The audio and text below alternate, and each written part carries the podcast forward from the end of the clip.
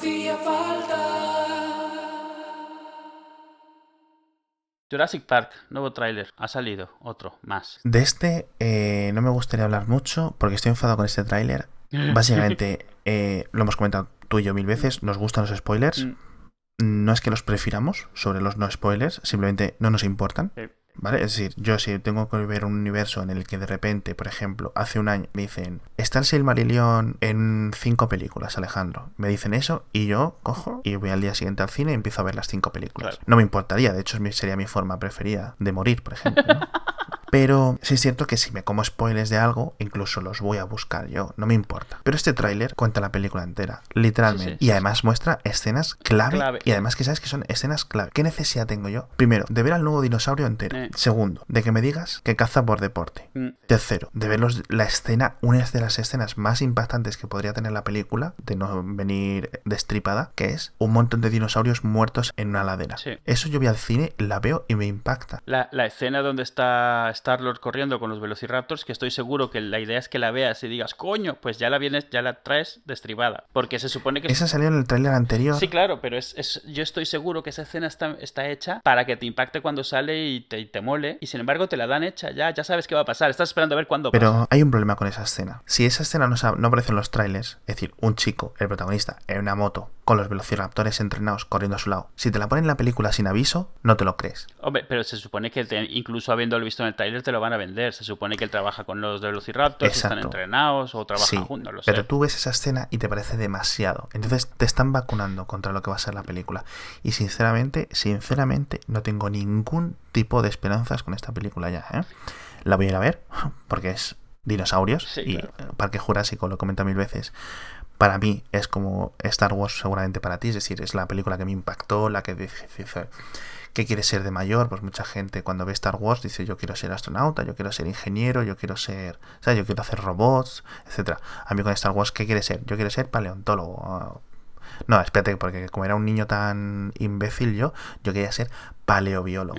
Tómate, como la, la mujer del Dr. Grant. Pues todo pinta como que vas a disfrutar tu episodio 1 particular. No, mi episodio 1 particular fue Jurassic Park World 2, o sea, Jurassic Park 2, ¿vale? Y el episodio, o sea, que decir, yo vengo ya- Rapidito. y Jurassic Park 3 fue el episodio 1 otra vez.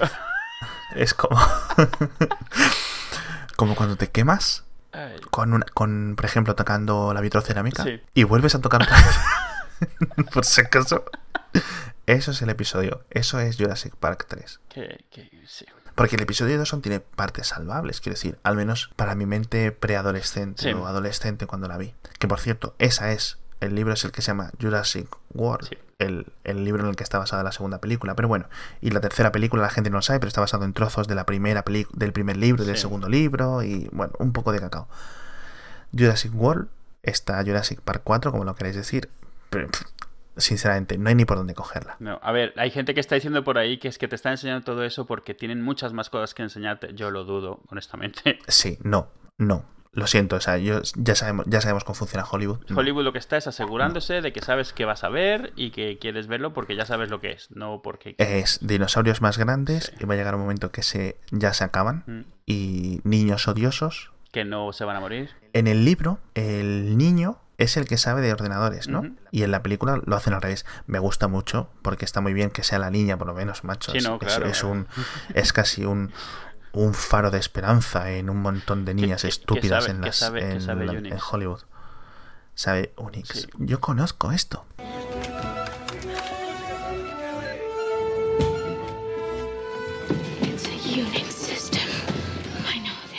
Pero bueno, ya te digo, cero esperanza con la película, la voy a ir a ver, porque es lo que digo, son dinosaurios y si hay dinosaurios en el cine se van a ver y ya está. Sí, Yo tengo ganas de ver la- los, los cochecitos esos esfera en los que van paseando entre los dinosaurios, Mm. pero por verlo, por ver la- el cochecito, a ver qué tal. Nada, esto es una máquina de vender legos Esto es, y, sí, esto y ya va está. a ser eso.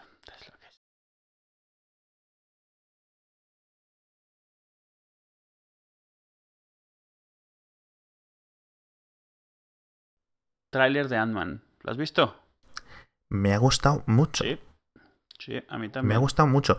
Estoy muy. O sea, eh, el director que se cayó del proyecto, Edgar Wright, que es el de la trilogía Corneto, Sí. ¿no? Es un director fantástico. Es él también el director de la de. ¿Cómo se llama esta serie de la película esta de.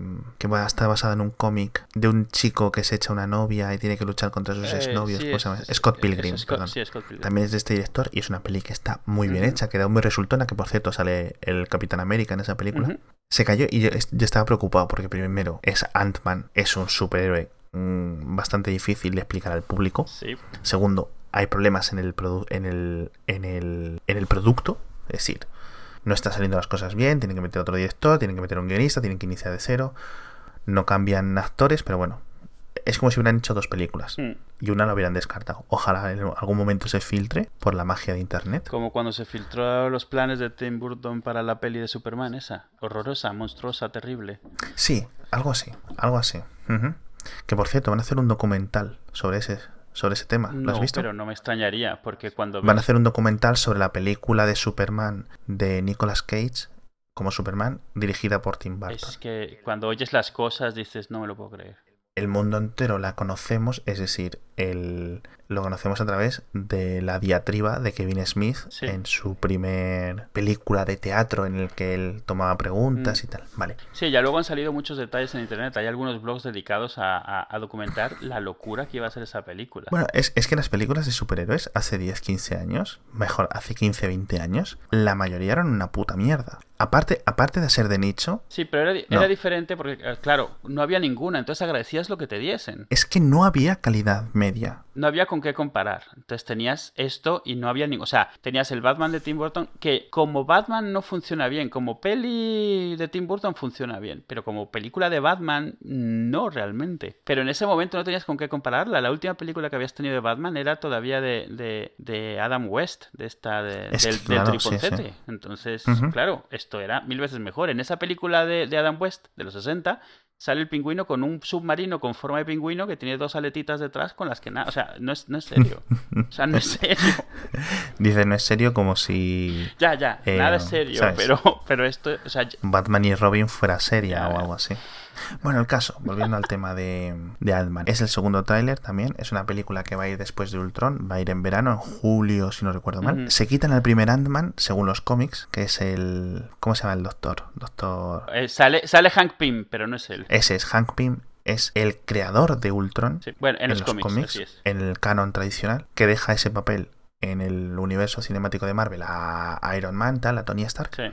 Y aquí, él es el, aparte de ser el primer, el creador de Ultron, él es el primer, el Ant-Man original. Entonces, no sé si lo van a contar alguna historia de desarrollo en el que él tenía un traje en el pasado, lo que sea, así tal, Sí. tal. Imagino que no. Y directamente es el creador de una empresa que hace trajes, estos trajes especiales. Y contrata a un ladrón, que es Scott Lang, que es el segundo Ant-Man, para robar el traje y yada, yada, yada, Ujú. peleas. Entonces, Y sale Paul Rudd, que, a, a ver, han decidido, y me parece bien, irse, o sea, por un, por un actor que es más de humor que otra cosa, porque es la única forma, yo creo, que puedes hacer este personaje bien, considerando la historia que tiene, no se le toma muy en serio fuera Claro. de los cómics, no tiene mucho donde cogerle, así que necesitas de Exacto. ahí.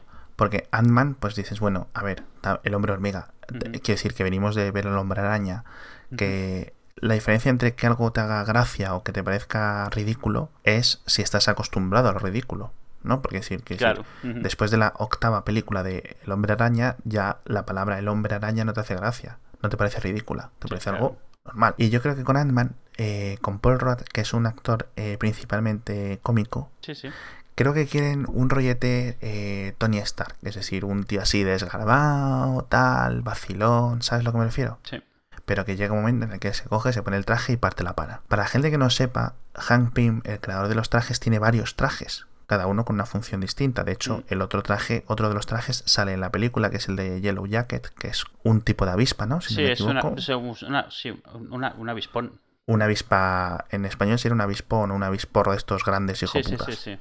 Muy. De estos, de estos que te hacen correr, como las Hornet y Sí. todas estas cosas. Y se pelean, y bueno, pues eso, a ver cuál va a ser el motivo, cómo lo van a enlazar con el universo cinemático Marvel. Y aquí llega lo que hemos comentado otras veces, que es preocupación para Marvel, es decir, a ver si les funciona, porque por ejemplo, Capitán América les está funcionando muy bien, sobre todo la segunda, la segunda película porque está muy bien dirigida por los hermanos Russo. Iron Man les ha funcionado muy bien porque es Iron Man y porque es eh, Tony, eh, porque es eh, Robert Downey Jr Claro. que llega un momento que es un tipo de actor que se puede sacar lo que quiera. Sí, sí, sí. Pero, por ejemplo, tienen muchos problemas con Thor, tienen muchos problemas con ubicar a Hawkeye, a Black Widow y a Hulk dentro del mundo de los Avengers.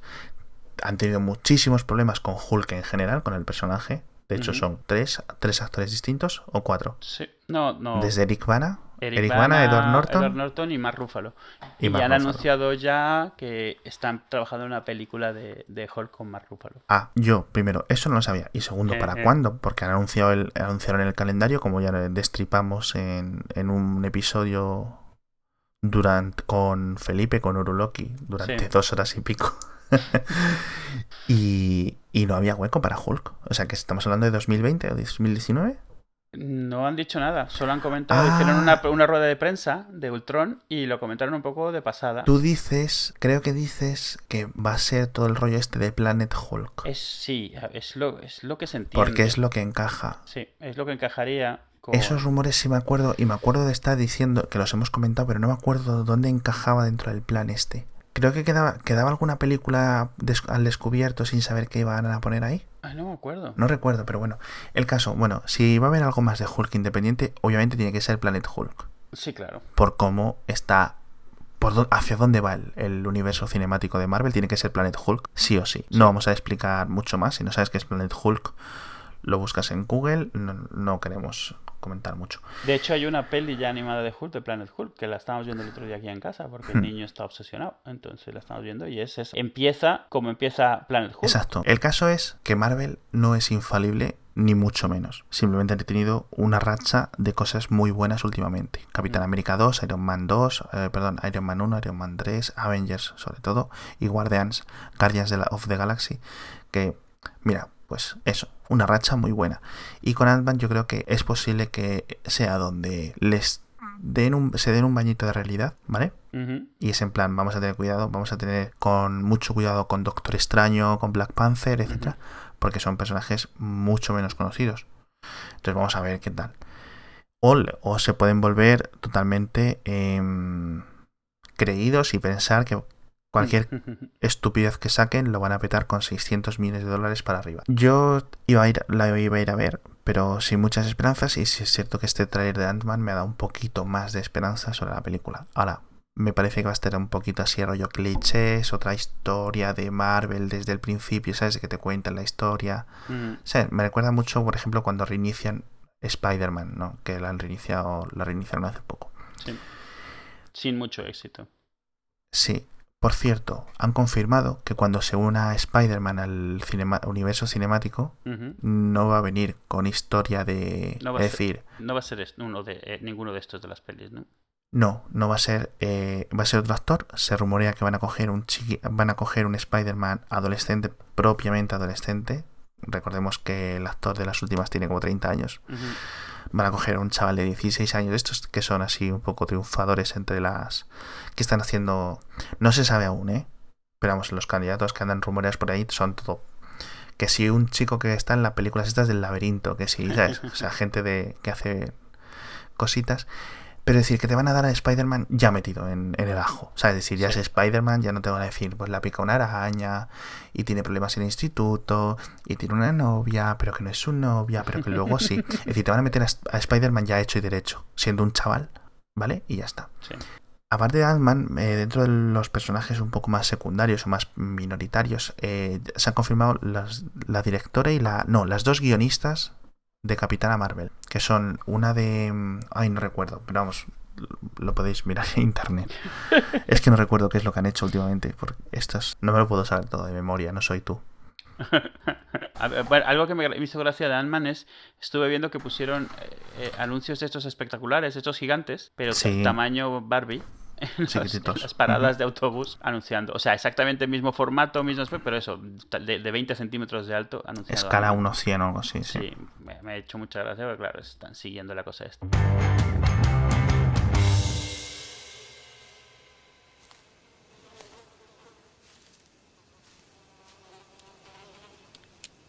That is one big pile of shit.